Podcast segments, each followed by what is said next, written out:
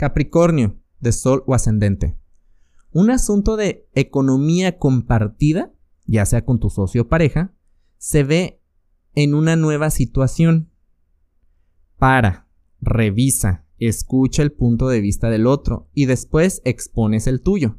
Y te lo digo porque sé que en asuntos de dinero te pones medio duro y estricto, ¿ok?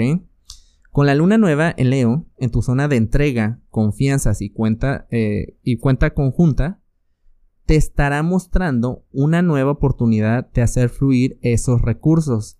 Y te conviene así que, así que abierto abierta la propuesta y no digo que no. Tú pon sobre la mesa tus cartas y lleguen a un acuerdo. Te verás de aquí a finales de año generando una expansión económica muy excitante, si así te lo propones, claro está. Aceleración de documentos, procesos burocráticos, legales, se van a hacer presentes, así que ponte las pilas.